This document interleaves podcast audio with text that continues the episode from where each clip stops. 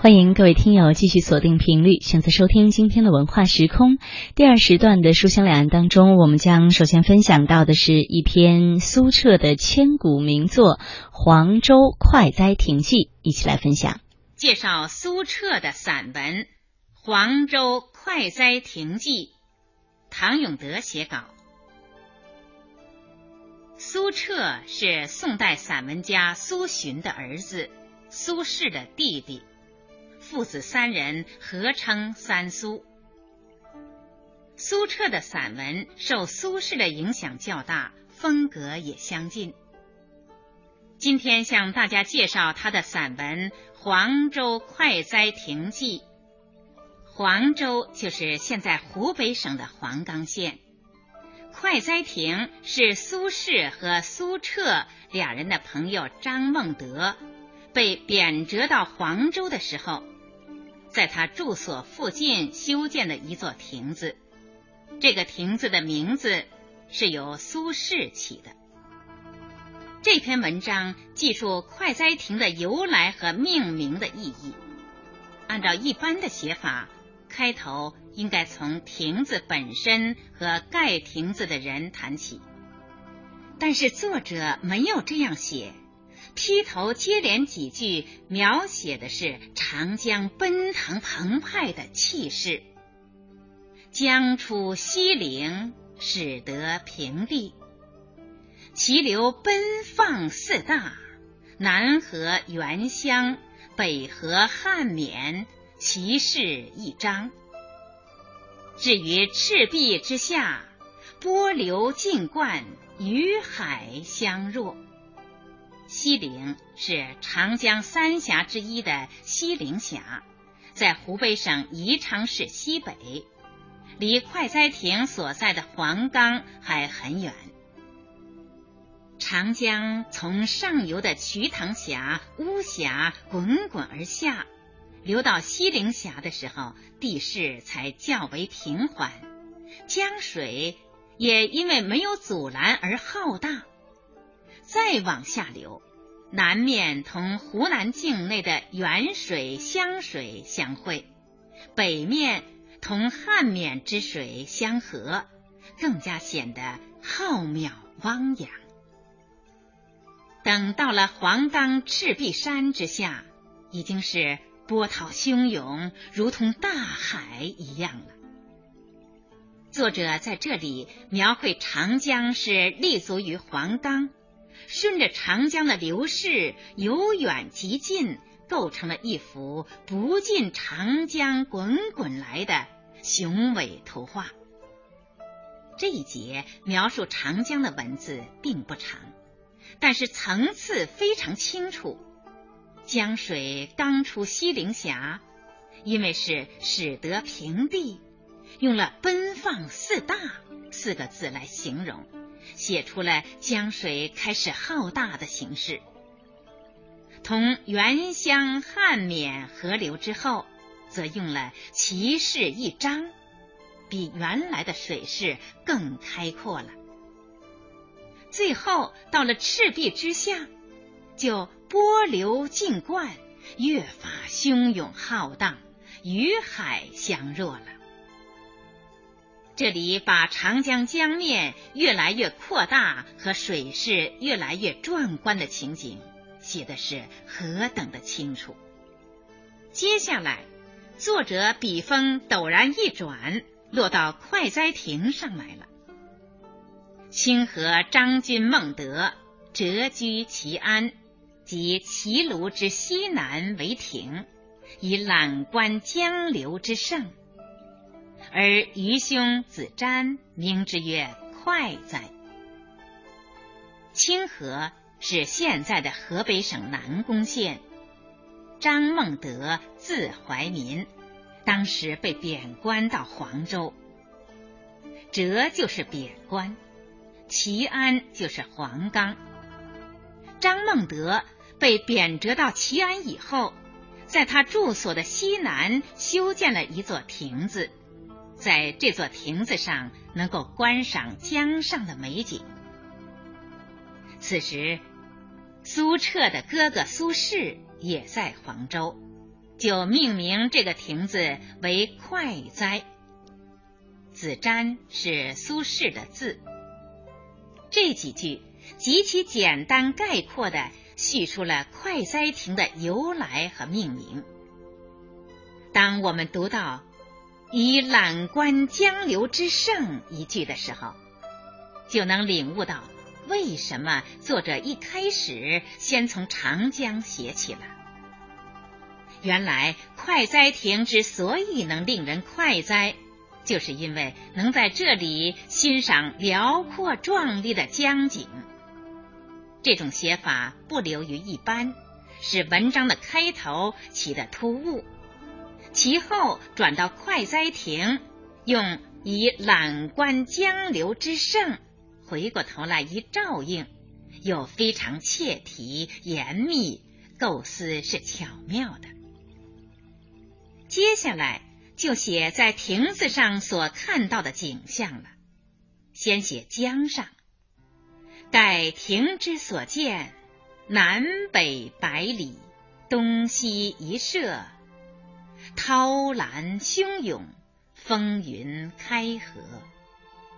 昼则舟楫出没于其前，夜则鱼龙悲啸于其下。变化数乎，动心骇目，不可久视。今乃得玩之积席之上，举目而足。一射就是三十里，在快哉亭上放眼江面，波浪滔天，风云变幻。白天江上的船只在亭前来来往往。夜里可以听到江底的水族在亭下发出凄厉的嘶叫声，景象变化如此迅速，真是触目惊心。但是不能长时间的观看这奇丽的风光，现在在亭内的席上机旁，抬起眼睛就全能观赏到。再看岸上。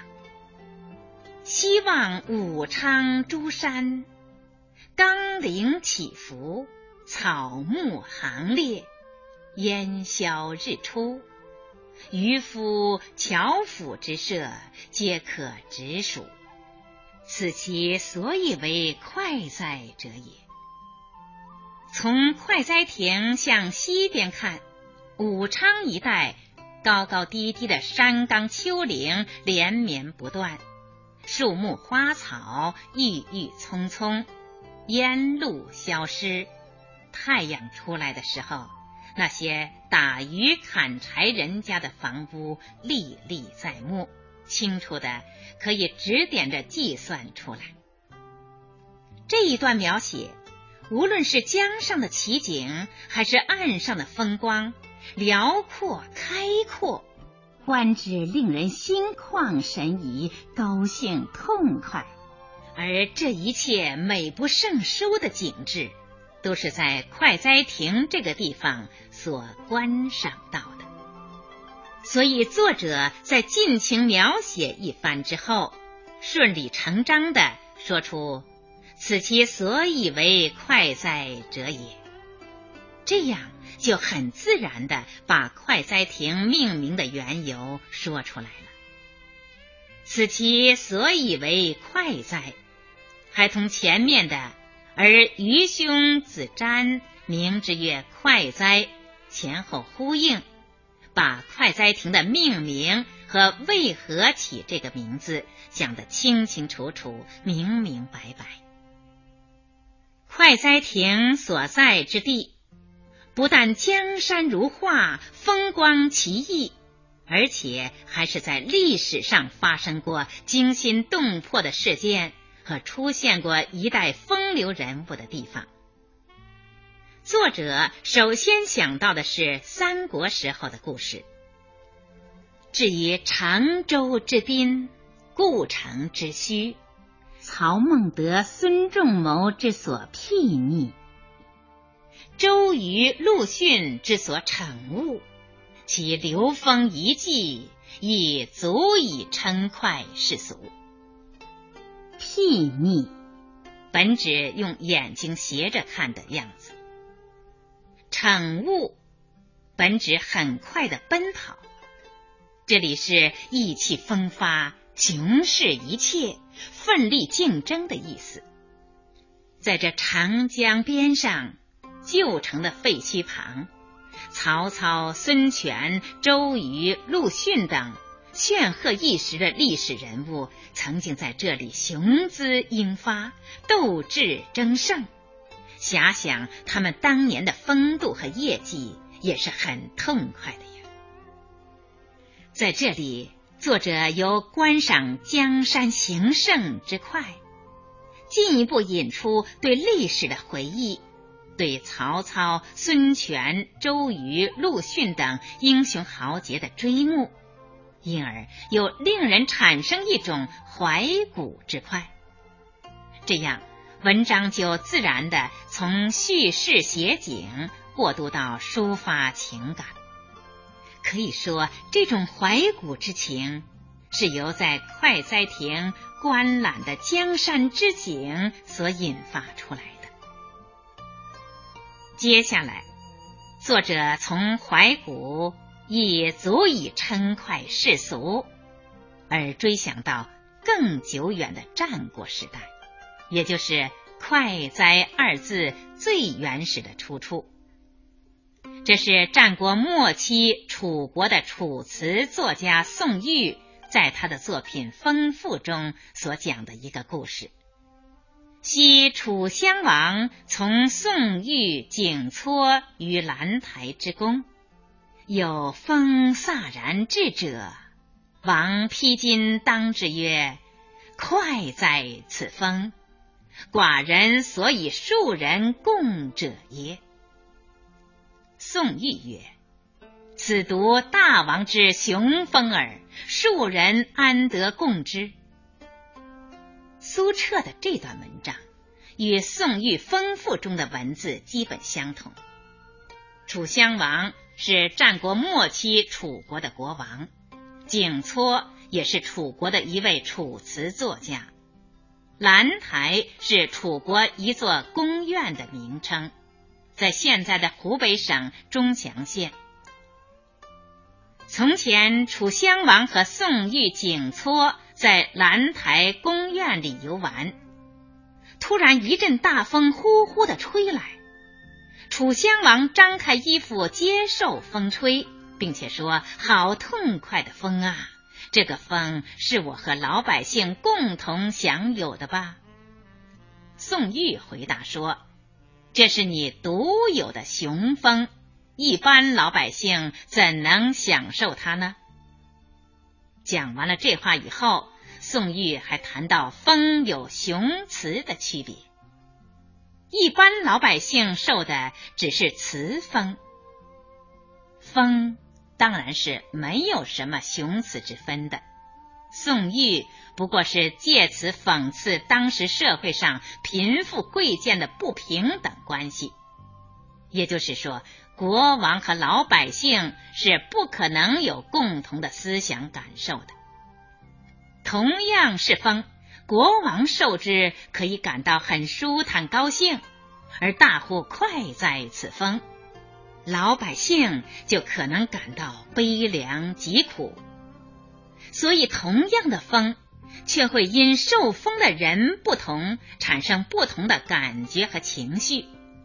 在饮过宋玉的丰富之后，苏澈就谈到这个问题了。他首先阐明玉之言，盖有讽焉。宋玉的那段话是有讽刺意味的呀，并且还做了更深一层的论述。夫风无雄雌之意，而人有欲不欲之变。楚王之所以为乐，与庶人之所以为忧，此则人之变也。而风何欲焉？风本来就没有什么雄雌之别，而人却有得志不得志的不同。同样的风。楚襄王以为快乐的，一般老百姓却以为愁苦。这就是因为人的情况不同，同风本身又有什么关系呢？作者通过楚襄王披荆当风的故事，点明“快哉”二字的来历，并且从宋玉对楚襄王所说国王和老百姓不能共同享受同样的风，引申出人有欲不欲之变。进而指出，所谓乐和忧这种情绪的产生，是和人之变有关系的。也就是说，面对同样的事物，由于个人的处境、心情不一样，会产生迥然不同的反应。有的人高兴愉快，有的人也许就会悲哀感伤。总而言之。是由个人的主观情绪所决定的。文章写到这里，好像和快哉亭记本身的关系不大了。但是作者正是抓住“此则人之变也”这个结论，借题发挥，引出下面的一段议论来：事生于世，是其中不自得。将何往而非病？使其中坦然，不以物伤性；将何事而非快？中这里指内心，是大夫知识分子生活在世上。假使他的内心老是不自在，那么无论到什么地方，他都不会愉快。假使他内心坦然自若。不以外界事物伤害自己的天性，那么无论到什么地方，他都不会不愉快。这几句侃侃而谈的高论，充分发挥了以苏轼为代表的“不以物伤神”的达观精神。最后一句“讲何事而非快”，也就是苏轼的名言。此心安处是吾乡的另一种说法，这是作者要大家肯定和赞赏的人生态度，也是苏轼和张怀民被贬谪到黄州以后的精神状态。所以，作者接下来又回转到张怀民和苏轼在黄州修建快哉亭和命名快哉亭的事上来了。今张君不以折为患，且会计之愚公，而自放山水之间，此其中已有以过人者。将棚户瓮友无所不快，而况乎着长江之清流，以西山之白云，穷耳目之盛，以自是也哉？切，这里当偷闲的意思讲。会计指管理钱财谷物的工作。张怀民被贬谪到黄州以后，大概是担任州中管理钱物一类的小官。棚户瓮有，编织蓬草当门，用破瓦坛子做窗户。用以形容张怀民物质生活很差。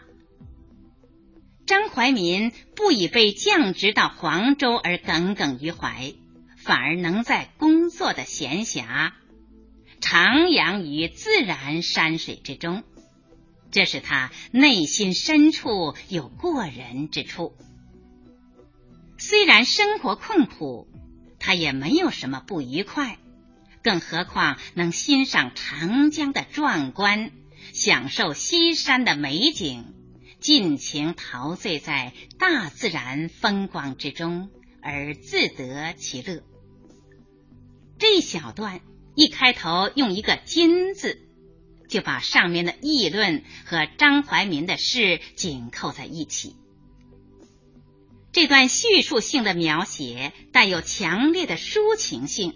充满了作者本人对张怀民不以升降得失为念的仰慕赞赏之情。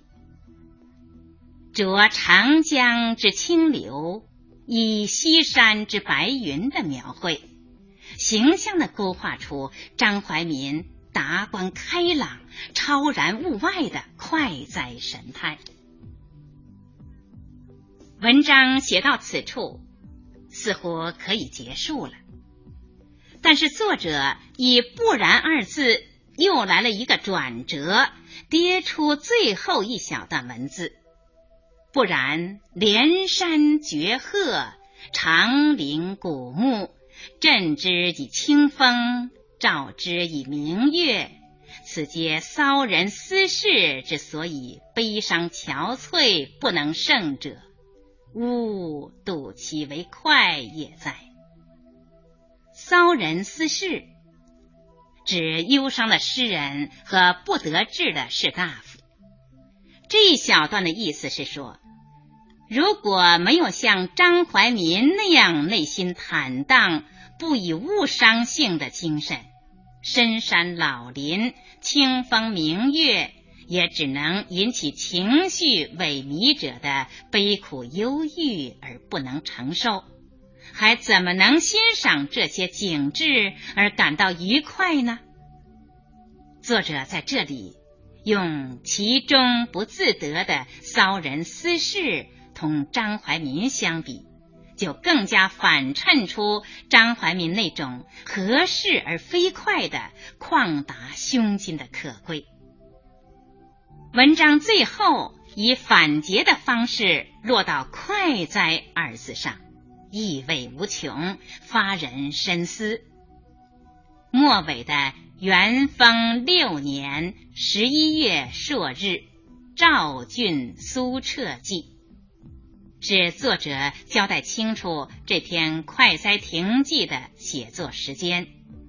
元丰六年是一零八三年。元丰是宋神宗的年号，朔日即阴历的每月初一。赵郡即现在河北省栾城县。苏辙的祖先是赵郡栾城人，所以他自称赵郡苏辙。最后再讲一下这篇文章在写作上的两个特点。第一。这篇文章题为《黄州快哉亭记》，通篇都围绕“快”字来发挥，因此“快”字在文章中贯穿始终，屡屡出现。如“愚兄子瞻，明之曰快哉”，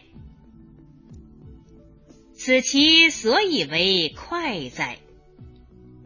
也足以称快世俗，快哉此风！将何事而非快？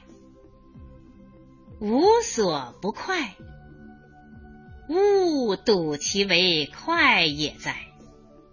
这样就使得全文从头到尾都紧扣“快”字而展开。文笔随意小畅，如行云流水，而又结构严密，毫无散漫之感。第二，这篇文章虽题为记，但是有写景，有抒情，也有议论。写景为了抒情，抒情不离写景。在写景抒情中又渐发议论，把写景、抒情、议论融合到一起了。因此，整篇文章既描绘出了在快哉亭所见景色之壮丽，又抒发了作者心中的不平之气，还发表了具有哲理味道的议论。现在。让我把《快哉亭记》的全文完整的朗读一遍。江出西岭，始得平地。其流奔放四大，南河原乡，北河汉沔，其势一张。至于赤壁之下，波流尽贯，与海相入。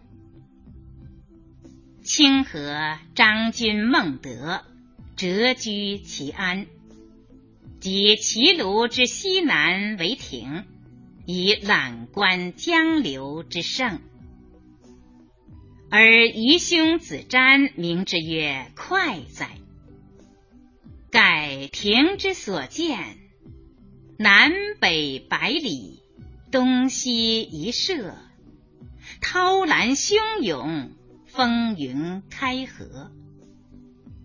昼则舟楫出没于其前，夜则鱼龙悲啸于其下，变化数乎，动心骇目，不可久视。今乃得玩之积席之上，举目而足。希望武昌诸山冈岭起伏，草木行列，烟消日出，渔父樵夫之社，皆可直属。此其所以为快哉者也。至于常州之滨。故城之虚，曹孟德、孙仲谋之所避逆，周瑜、陆逊之所惩恶，其流风一迹，已足以称快世俗。昔楚襄王从宋玉景撮于兰台之功，有风飒然至者。王披荆当之曰：“快哉此风！寡人所以庶人共者也。”宋玉曰：“此独大王之雄风耳，庶人安得共之？”玉之言，盖有讽焉。夫风无雄雌之意。而人有欲不欲之变，楚王之所以为乐，以庶人之所以为忧，此则人之变也。而风何欲焉？事生于世，使其中不自得，将何往而非病？使其中坦然，不以物伤性。将何事而非快？今张君不以折为患，且会计之于公，而自放山水之间，此其中已有以过人者。将棚户忘友，无所不快，而况乎着长江之清流，以西山之白云。穷耳目之盛，以自是也哉？不然，连山绝壑，长林古木，振之以清风，照之以明月，此皆骚人思事之所以悲伤憔悴而不能胜者，吾睹其为快也哉？元丰六年十一月朔日。赵郡苏辙记。刚才介绍的是苏澈的散文《黄州快哉亭记》，由唐永德写稿，葛兰播讲。